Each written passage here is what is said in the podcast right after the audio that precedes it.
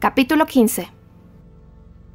el señor Collins no era un hombre de criterio, y la educación y el trato social apenas habían contribuido a corregir sus deficiencias naturales. La mayor parte de su vida había transcurrido bajo la dirección de un padre ignorante y avariento, y aunque frecuentó una de las universidades se había limitado a pasar allí los periodos establecidos, sin adquirir ninguna amistad útil.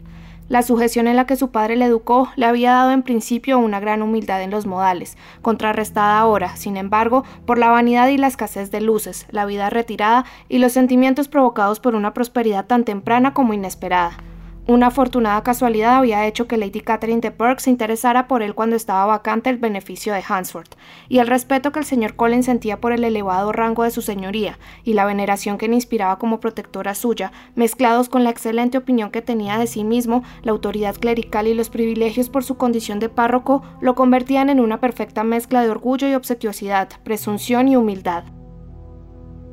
Dado que disponía ya de una buena casa y de unos ingresos más que adecuados, se había propuesto contraer matrimonio, y su reconciliación con la familia de Longbourn tenía mucho que ver con su deseo de encontrar esposa, ya que en el caso de que resultaran ser tan bien parecidas y simpáticas como las describía la información disponible, se proponía elegir a una de sus primas por compañera. Ese era su plan de reparación, de expiación como heredero de los bienes del señor Bennett, plan que el señor Collins consideraba excelente, sumamente atractivo y adecuado, así como extraordinariamente generoso y desinteresado por su parte. Su plan no sufrió modificaciones al ver a sus primas. La belleza de la primogénita le confirmó en sus esperanzas, decidiéndole atenerse a las nociones más estrictas del respeto debido a la primogenitura, de manera que durante la primera velada Jane fue ya decididamente su elegida. La mañana del día siguiente, sin embargo, trajo consigo un cambio, porque durante el tete a tete de un cuarto de hora con la señora Bennett antes del desayuno, y gracias a la conversación en la que se empezó hablando de la casa rectoral para pasar de la manera más lógica las esperanzas del joven clérigo, deseoso de encontrar en Longbourn a su futura esposa, la dueña de la casa, entre sonrisas de gran complacencia y de general aliento, le hizo una confidencia acerca de aquella misma Jane en la que el señor Collins había fijado sus esperanzas. En cuanto a sus hijas más jóvenes, la señora Pennett no se atrevía a decir nada. No podía responder de manera positiva, si bien no estaba al tanto de ninguna propuesta matrimonial. Pero en el caso de su hija mayor, tenía que mencionar al menos, se sentía obligada a insinuar que probablemente estaba a punto de comprometerse. El señor Collins procedió de inmediato a cambiar a Jane por Elizabeth, y lo hizo muy pronto, sin necesitar más tiempo que el utilizado por la señora Bennet para avivar el fuego. Elizabeth, la siguiente a Jane tanto por edad como por belleza, pasó de manera perfectamente natural a ser el objeto de sus preferencias.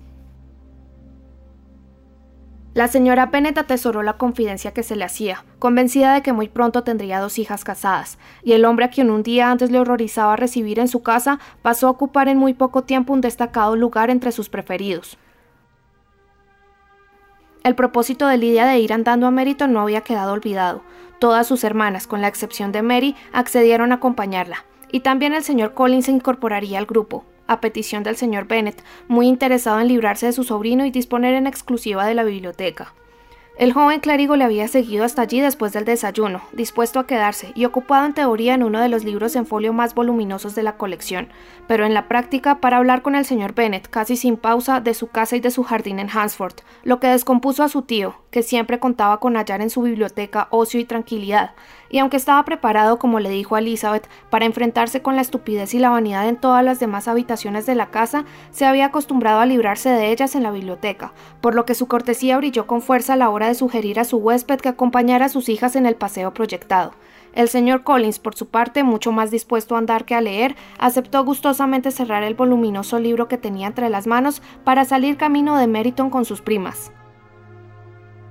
Entre pomposas naderías por su parte y corteses asentimientos por la de sus acompañantes transcurrió el tiempo hasta que llegaron a su destino, donde la atención de las más jóvenes se desvió muy pronto, ya que empezaron de inmediato a recorrer con los ojos la calle principal en busca de los oficiales, objetivo al que solo renunciaban al descubrir en algún escaparate un sombrero muy elegante o una muselina realmente nueva. Muy pronto, sin embargo, la atención de todas las damas recayó sobre un joven desconocido, de aspecto distinguido, que paseaba por el otro lado de la vía pública con un oficial. Este último, que les hizo una inclinación de cabeza al cruzarse con ellos, era precisamente el señor Denny, acerca de cuyo regreso de Londres Lidia deseaba informarse. El aspecto del desconocido impresionó a todas las hermanas, y se preguntaron quién podría ser, Kitty y Lidia, por su parte, decididas a descubrirlo, si era posible, se apresuraron a cruzar la calle con el pretexto de interesarse por alguna mercancía en una tienda del otro lado, y afortunadamente acababan de alcanzar la acera cuando los dos caballeros, al darse la vuelta poco después, coincidieron con ellas. El señor Denny les dirigió inmediatamente la palabra y solicitó permiso para presentarles a su amigo, el señor Wickham, que había regresado de Londres con él el día anterior y que les anunciaba con placer había aceptado un despacho de oficial en su regimiento. No cabía esperar nada más conveniente, porque el recién llegado solo necesitaba del uniforme para alcanzar la perfección. Su aspecto le favorecía mucho, era bien parecido, de facciones delicadas, buena figura y agradable manera de hablar. A la presentación siguió el descubrimiento de su facilidad para la conversación, una facilidad que era al mismo tiempo correcta y sin pretensiones, y todo el grupo seguía aún hablando en el mismo sitio animadamente cuando un ruido de cascos atrajo su atención, y vieron que Darcy y Bingley avanzaban a caballo por la calzada. Al reconocer a las damas del grupo, ambos se dirigieron directamente hacia ellas, iniciándose los corteses saludos habituales. Bingley fue quien más habló, y Jane Bennet el principal objeto de sus atenciones. Explicó que iba camino de Longbourn con ánimo de informarse sobre su estado de salud. El señor Darcy lo corroboró con una inclinación de cabeza, y estaba tomando la decisión de apartar los ojos de Elizabeth cuando su mirada se detuvo bruscamente en las facciones del recién llegado. La segunda de las Bennet tuvo ocasión de ver la expresión de ambos al reconocerse, y no pudo por menos de asombrarse ante el efecto inmediato de aquel encuentro. Los dos cambiaron de color, uno palideciendo y el otro sonrojándose. El señor Wickham, al cabo de unos momentos, se llevó la mano al sombrero, saluda al que el señor Darcy se dignó apenas a responder. ¿Cuál podría ser el significado de todo ello? Imposible imaginarlo, y también imposible no desear saberlo. Un minuto después, el señor Bingley, aunque sin dar la impresión de haber notado lo sucedido, se despidió alejándose a caballo con su amigo. El señor Denny y el señor Wickham acompañaron a las jóvenes a la casa del señor Phillips y acto seguido se despidieron, pese a las repetidas súplicas de la señorita Lydia para que entraran, e incluso a pesar de que la señora Phillips procedió a abrir la ventana del salón y a secundar ruidosamente la invitación. La señora Phillips se alegraba siempre de ver a sus sobrinas, pero las dos mayores, debido a su reciente ausencia, fueron particularmente bienvenidas, y estaba ya manifestándoles con gran admiración la sorpresa que le había causado su repentino regreso a Longbourn, sobre el cual no hubiera tenido conocimiento, dado que no se había utilizado el coche de los Bennet para recogerlas, de no haber sido por un casual encuentro con el mancebo del señor Jones, el boticario, quien le había contado que ya no tenían que mandar más pociones a Netherfield porque las señoritas Bennet se marchaban, cuando Jane llamó su atención sobre el señor Collins al presentárselo.